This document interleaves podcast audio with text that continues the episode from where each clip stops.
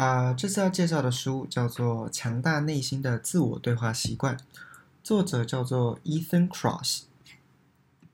搞砸了又被骂了，怎么办？怎么办？我该怎么做？好难哦，不想坚持下去了。嗯，我一定可以做到的。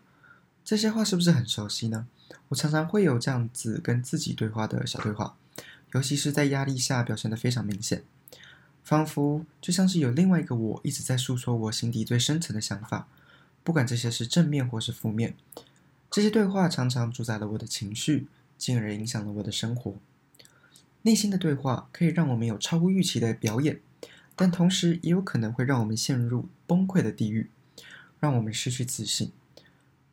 作者透过科学实验记录了许多人在经过压力创伤后所产生的自我对话，来发掘这些小对话对于实验者的影响，并且发现自我对话是。一个重要的大脑功能，对于记忆力、注意力、社交能力都有一定的影响。在本书中，我学到的最重要的一点是，当面对压力或悲伤等负面情绪时，为了避免被他们拖进不存在的恐惧中，如何以抽离式的自我对话取代以我第一人称为中心，转换本身的观点与情绪。最有价值的对话，往往是与自己对话。如何学会管理小对话产生的情绪？是我一生的课题。